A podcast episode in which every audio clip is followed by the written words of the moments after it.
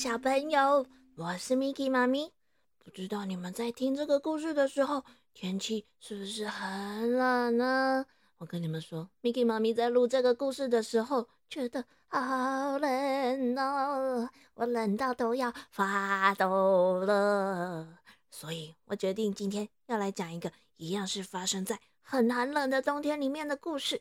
故事的名字就叫做。卖火柴的小女孩，嗯，卖火柴的小女孩。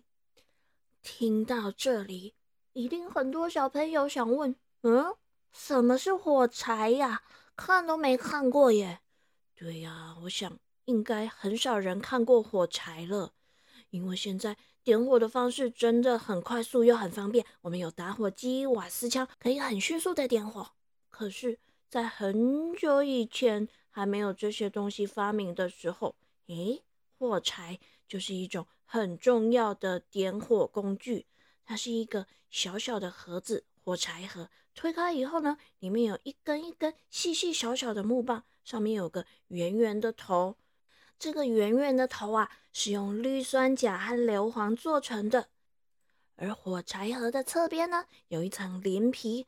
透过这个火柴棒圆圆的头和鳞皮摩擦，一瞬间产生高温，就会燃烧起来。现在，我们就赶快一起来听听看，今天这个卖火柴的小女孩到底发生了什么事呢？这是一个下着雪、非常寒冷的圣诞夜。这时候天已经快要黑了，可是有一个小女孩。她却光着脚，很疲倦地走在大马路上。这个小女孩啊，她有一头卷卷的咖啡色头发。可是天气这么冷，他却没有帽子可以戴，只能用一条薄薄的头巾把头给包起来。而且他身上的衣服也很单薄，只有一件薄薄的上衣还一件破破的裤子。再加上一条围裙。至于他那光溜溜的脚丫子呢？啊，早上出门的时候，他本来还穿着妈妈的大拖鞋的。可是，突然有一辆朝他冲过来的马车，他为了闪避，嗯，不小心把拖鞋弄丢了，所以他只好光着脚踩在冷冰冰的地上。这个小女孩啊，其实是出来卖火柴的。她把一捆又一捆的火柴放在围裙上，兜在怀里。请问要不要买根火柴呢？先生，先生，要不要买根火柴啊？嗯，可是很不幸的，今天是圣诞夜，大家都赶着要回家庆祝过节，嗯，都没有人停下来跟她买火柴。于是啊，这个小女孩她从早上到傍晚，一根火柴都没有卖出去。哎，小女孩又饿又冷，可是她没有卖出火柴，没有赚到钱，她怕回家会被爸爸打，所以她根本就不敢回去，只好一直在路上到处走来走去，不断的问。要不要买根火柴啊？拜托，好心的人呐，好心的先生小姐，要不要买根火柴啊？他在街上不停的游荡，冰冷的雪花飘落在他棕色的头发上。哦，他已经一整天都没吃东西了，只能眼睁睁的看着那些透出温暖灯光的窗户里面的人正在享用丰盛的晚餐。啊，走了好久好久，这个小女孩啊，她终于累到走不动了。于是呢，他找到了一个墙角，窝在那里坐了下来。可是，一停下来不动，又觉得嗯更冷了。在心里想，啊，我说不定点燃一根火柴，会觉得比较温暖一点哈。于是啊。他就从他的围裙上面拿出了一根火柴，在墙壁上摩擦了几下，果然，咻，冒出了一束小小的火光。啊！他赶快伸出手来烤烤火、暖暖手。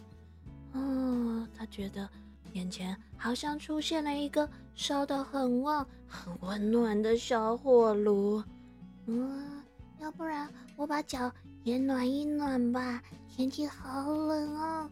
于是，小女孩伸出她光溜溜的脚丫子。不过，就在这个时候，那短短的火柴已经熄灭了，所以，她刚刚想象中的那个小火炉也消失了，一切又突然回到了一片寒冷之中。接着呢，小女孩又点燃了第二根火柴，这一次啊，火光闪耀在墙壁上。小女孩看到眼前出现一张好长好大的桌子，上面摆满了各种美味的食物哦，有塞满水果的烤鸡，哦，香喷喷的，还有布丁、蛋糕、猪肋排，哇，各式各样美味的食物。啊！小女孩很开心的，正要伸出手的时候，嗯，那个火柴又熄灭了，所有的食物当然也就消失啦。小女孩的眼前只有一面又冷又厚的墙壁。于是啊，小女孩又点亮了第三根火柴。这一次，她看到自己。坐在一棵好大好漂亮的圣诞树下面，周围有温暖的烛火围绕着它。圣诞树上呢，挂满了各式各样漂亮又可爱的装饰品。啊，他情不自禁的想要伸出手来摸摸看。就在这个时候呢，呃，火柴又快要熄灭了，周围渐渐的暗了下来。他赶紧又拿出另一根火柴，赶快点燃。啊，这时候。他就看到自己的奶奶正坐在圣诞树的另一边，对他微笑着。奶奶，奶奶！小女孩好开心，不断的大叫着：“奶奶，赶快，请你带我离开这里吧！快点，快点！我知道，等那个火柴熄灭的时候，我就看不到你了。”于是，小女孩紧张的点燃了一大把的火柴。火光亮起来的同时，奶奶也变得越来越高大。小女孩伸出她的手臂，拥抱了奶奶。啊，小朋友，你们猜猜看，这个可怜的小女孩有抱到她的奶奶吗？嗯，Miki 妈咪告诉你们，有哦。小女孩有抱到了她的奶奶，她觉得好温暖，好幸福。这种感觉好好哦，要是能一直这样下去，多好啊！突然间，小女孩觉得自己的身体变得很轻很轻，轻到都要飘起来了。然后，她就跟奶奶在一片的光亮和幸福中离开了地面，向天空飞去了。嗯，我想他们应该是要飞到。没有寒冷，也没有饥饿和痛苦的天堂去了吧？